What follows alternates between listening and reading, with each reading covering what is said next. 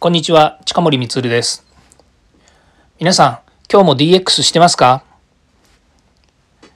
今日もこのチャンネルを聞いていただきありがとうございます。DX 企画書のネタ帳の番外編になります。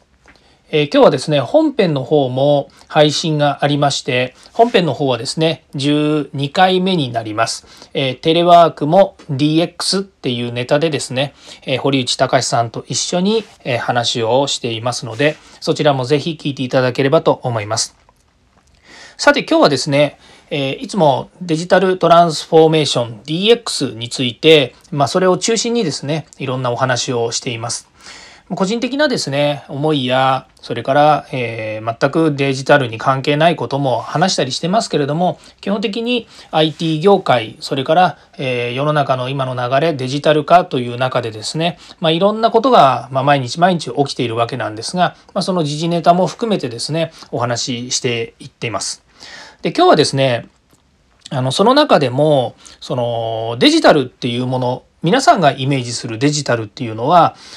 まあ、例えばユーザーの人であればですね、あの、ウェブでいろんなことができるとか、まあ、最近は、えキャッシュレスというものが、こう、随分流行ってきてまして、まあ、そういうキャッシュレス決済っていうのもデジタルっていう捉え方をできますし、ま、スマートフォンとかゲーム機とかですね、いろんなものが技術によってですね、サービスがどんどん出来上がっています。ま、総称してデジタルって言っています。で、デジタル化って言っている中に、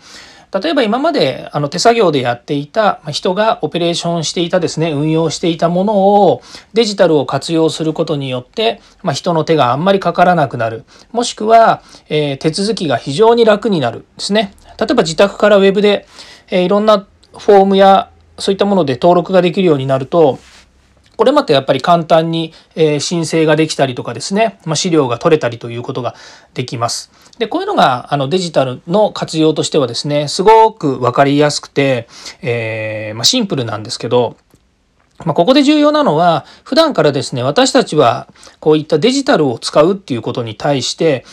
まあ、どっちかと利用者というイメージなわけですね。で、自分たちがこれを作るとか、それを自分たちが企画をするっていうのは、まあ、一部その IT 分野にいる人とか、それからメーカーにいる人とかはですね、一般的なのかもしれませんけども、普段使ってる立場からする、ユーザーからするとですね、あんまりこう開発したりとかっていうことの馴染みがありません。なので、まあ、今日はですね、その、えー、デジタルっていうものをですね、どういうふうに捉えていくのかっていうですね、入り口の視点についてですね、えー、ちょっと解説したいかなというふうに思っています。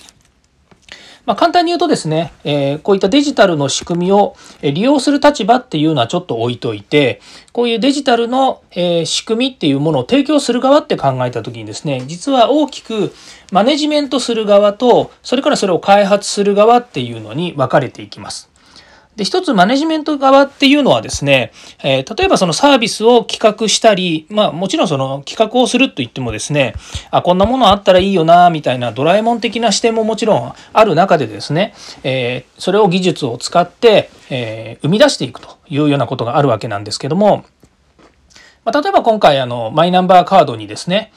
マイナンバーカードマイナンバーカードの中にですね、例えば、えー、免許証を入れましょうと言った時には、まあ、ただ単純にそれは仕組みを入れればいいんじゃないのということもあるかもしれないんですが、まあ、そもそもマイナンバーカード自体のセキュリティの問題ですとか、それからその、えー、マイナンバーカードのデータと、それから免許証のデータ、で、運輸省が持っているいろんなデータをですね、こう、えー、付け合わせて、えー、マージしていくマージというのは、えっ、ー、と、整合性をとってですね、例えば近森光と近森光のマイナンバーカードの情報と、それから自動車免許や、それからまバイクの免許っていったものを持ってた時にですね、それを紐付けるっていうようなことをですね、まあ、単純に近森光だけでは、名寄せ、名寄せというのは、えっ、と、えっ、と、1位に1位っていうのは言い方難しいですね。まあ、ですから、えー、マイナンバーカードの近森光と自動車免許の近森光が本当に近森光かどうかっていうのは、こう、検証しなきゃいけないわけですね。で、その検証するのをどういう形で検証するのかっていうのが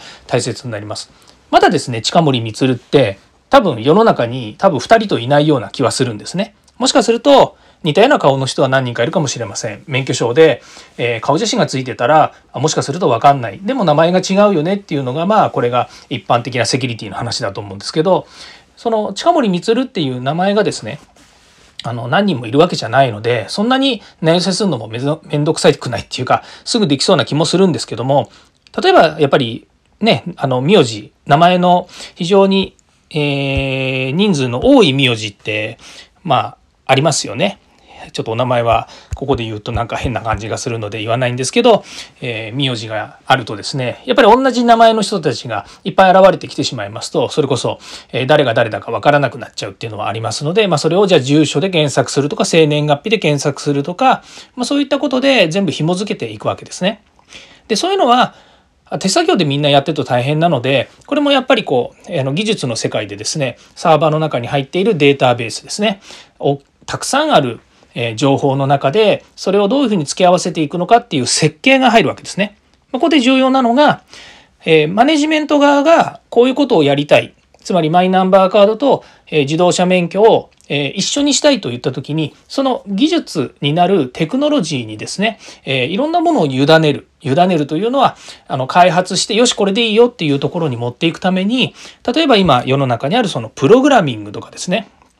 それからサーバーとかですね、からネットワークとかセキュリティとかですね、まあいろんな技術の中でですね、構築されているっていう、いくっていうことがあるわけですね。で、マネジメント側はこういうものを、こういう仕様書、こういう設計で作ってくださいねっていうのをまとめなければいけませんし、今度開発する側のエンジニアや、えそれを作る会社ですね、請け負う会社は、その仕様書にのっとって、えー、まあ、正しいもの、使用書にのっとったものを作るわけなんですけども必ずしも、えー、最初に考えた仕様がのまんまですねそのまま、えーと、同じ形つまり、えーと、三角を作ってくださいねって言った時に三角の形っていろんな三角の形があるんですよね。まあ、正三角形を作ってくれって言われたら正三角形しかできないですけども、三角形を作ってくれって言ったら二等辺三角形かもしれませんし、もっといびつな三角形かもしれないし、もしかすると 3D 三角形かもしれませんし、その出てくる姿っていうのが違うものになってしまう可能性もあるわけですね。ごめんなさい。発注する側は三角形作ってくれって言ってるので、開発する側は、これ三角形ですって作ったものが、あれ違うじゃんっていうことにもなりかねないと。いうことで、開発者が、えっ、ー、と、マネジメント側が意図してこういうのを作ってほしいっていうものに対して作る側は、しっかりとその意図されたものを作らなければいけないっていうのがあるわけなんですね。というように、えー、世の中ではマネジメントっていう領域でものを作るっていうことと、それから実際にものを開発する開発者の会社ですとか開発者が考える、えー、こういうものを作ったらいいんだっていうものの詳細設計をですね、しっかりとやらないと、えー、結果的にたくさんのお金を使って開発をしたんだけども、ちょっと、えー、自分たちが望むものではないものができてしまったと。そうするとですね、また設計変更とかですね、え微調整をいろいろ繰り返しながら、えいいものにしていくってことは、これはまあ、あの、性善説で考えればですね、いいものにしていきたいっていう気持ちはお互い持ってるんですけども、でも、大きなお金をかけて、また大きなお金で回収するっていうのは、まあ、これも不都合極まりない状態になりますので、まあ、そういったことは避けないといけないのかなというふうに思います。いずれにしても私たちユーザーがですね、えー、このデジタルを使っていい仕組みをですね、えー、上手に使うことによって自分たちが、えー、ものすごく楽になったりとか、え安心して生活が送れるっていう状況を、え作っている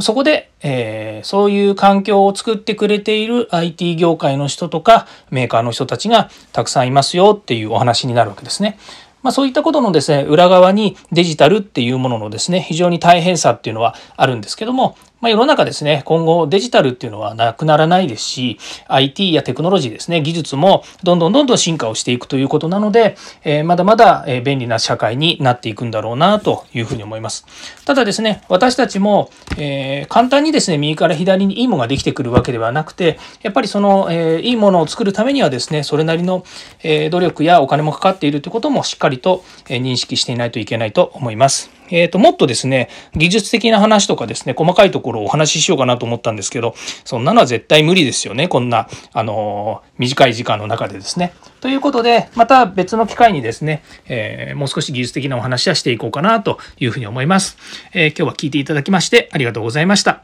ではまた。